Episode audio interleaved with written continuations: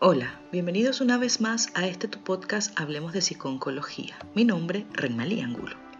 Lo más temible es la muerte porque es el fin. Así proclamaba Aristóteles.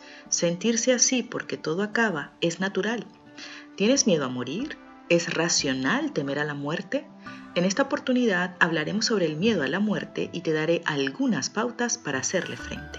¿Comenzamos? Es común que muchas personas estén fuertemente motivadas por la ansiedad ante el fin de su propia vida. El miedo a la muerte es natural y responde al instinto de supervivencia que nos caracteriza como seres vivos. Se trata de una emoción primaria provocada por un peligro que puede ser real o supuesto. Cuando hablamos de miedo, nos referimos a la alteración del estado de ánimo que produce angustia ante un peligro o un eventual perjuicio, ya sea producto de la imaginación o propio de la realidad. Lo que suelo comentar con mis pacientes es que el miedo a la muerte no es algo que nazca con nosotros, aunque ya sabemos que el miedo sí es una emoción que nos acompaña desde el nacimiento por ser necesaria para nuestra supervivencia, al contrario, el miedo a morir suele ser una emoción que se desencadena por vivir una circunstancia que de alguna forma pone o ha puesto en peligro la vida, ya sea nuestra propia vida como la de nuestros seres queridos. Y aquí hablo de una enfermedad como el cáncer o la situación que vivimos actualmente con la pandemia. La pandemia nos ha presentado, sin previo aviso, una realidad tajante sobre la posible cercanía de la muerte en nuestras familias, incluso a nosotros mismos, y la sociedad actual difícilmente sabe gestionarla, puesto que no estaba preparada para ello. Se ha disparado el miedo a la muerte de los seres queridos y de la propia muerte, pero ¿estamos hablando solo de la muerte como un hecho que forma parte de la vida?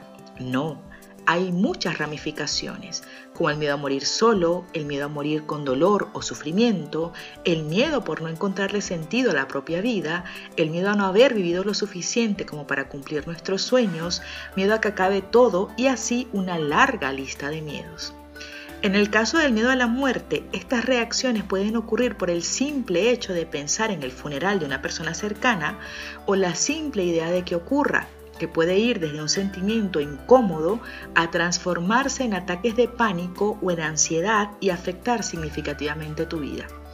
Cuando esto ocurre, estamos hablando de un trastorno de ansiedad llamado tanatofobia.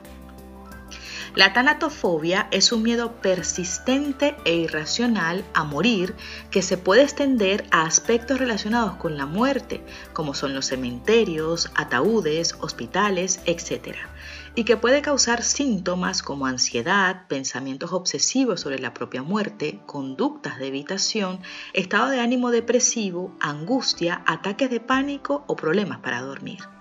Además, se pueden manifestar síntomas como dificultad para respirar, mareos, temblores, sudoración, taquicardia, dolor en el pecho y náuseas.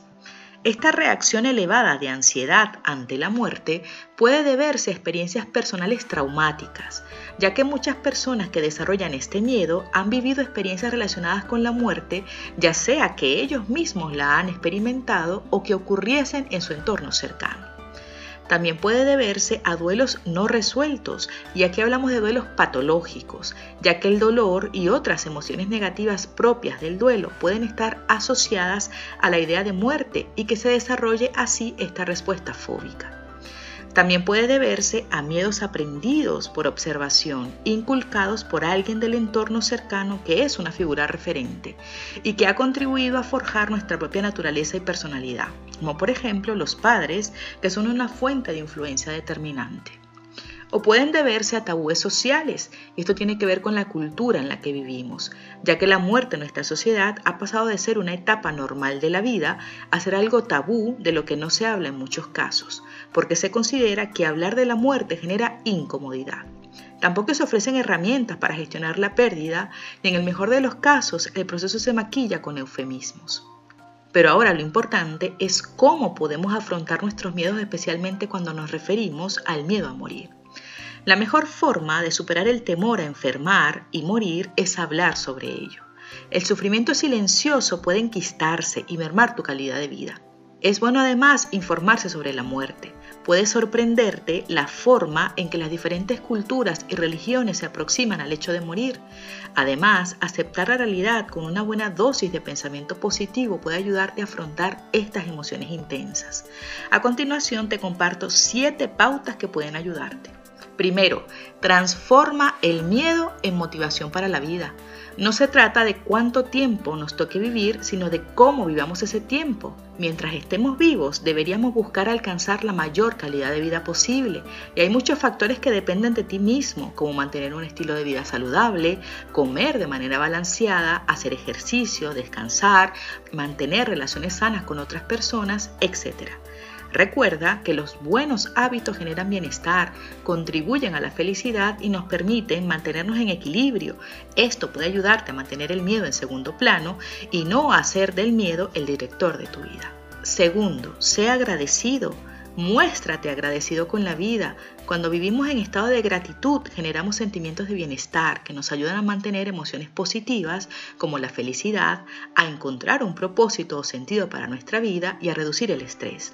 Estas sensaciones de gratitud pueden ser internas, es decir, no tienes que materializarlas dando gracias a los demás, aunque es positivo también hacerlo. Se trata de poner el foco y saborear con más conciencia esos pequeños placeres de la vida, ya que hablamos desde el café de la mañana hasta el hecho de ir a dormir cuando estás cansado.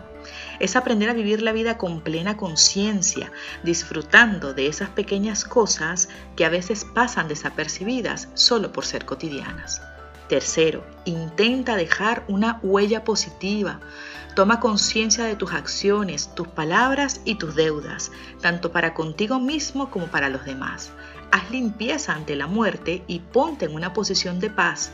Esto implica pedir perdón cuando sea necesario, expresar gratitud y amor, así como desapegarte de bienes materiales. Cuarto, mantén tu propósito de vida. Vive con ilusión, con realismo, disfrutando del momento. Crea proyectos que den sentido a lo que haces y que te inviten a levantarte cada mañana.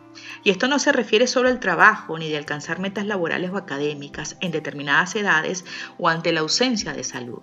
Aquí hablamos de hacer algo que vaya más allá de ti mismo, como ayudar a otras personas, compartir tus valores con los más jóvenes, aportar algo positivo para el mundo, para tu familia, para tus amigos y para ti mismo. Quinto, deja fluir tu creatividad. No te limites solo al artístico. Puede que seas creativo si puedas dibujar o escribir, pero también puedes ser creativo hablando en público, compartiendo tu experiencia, practicando algún deporte, haciendo un video en redes sociales, etc. Sexto, habla sobre tus miedos. Intenta hablar de la muerte con las personas de tu entorno. Esto te dará cierto margen para poder preguntar sobre ella, pensar y así aceptarla y normalizarla como parte de la vida. Puedes recurrir a familiares y amigos, pero si no te sientes cómodo, puedes hablar con un terapeuta o psicólogo. De hecho, estas relaciones de apoyo emocional te serán muy útiles para sentir que hay personas que cuidan de ti. Esto te prepara no solo para afrontar tus miedos, sino para que te sea más sencillo hacerlo. Y por último, evita los tabúes con humor. Hay quienes dicen que el humor negro es síntoma de inteligencia. Es verdad que los chistes macabros no gustan a todo el mundo, pero pueden ayudar a normalizar algo que es inevitable y así conseguir que normalicemos asumirlo sin miedo. A medida que pasan los años, el temor a la muerte va mermando, y es que cuando más prolongada es la idea de exposición a la muerte, más nos adaptamos a ella. De hecho, es también frecuente el temor a la no muerte, sino al proceso de morir, y nos referimos al dolor, la enfermedad o la soledad, pero de esto hablaremos en otra oportunidad. En definitiva, saber cómo superar el miedo a la muerte pasa por convencerse de que es una realidad anexada a la vida y que es cuestión de tiempo que tengamos que asumir el proceso. Pero puede que lo que padezcas no sea la incertidumbre propia del concepto, sino una fobia.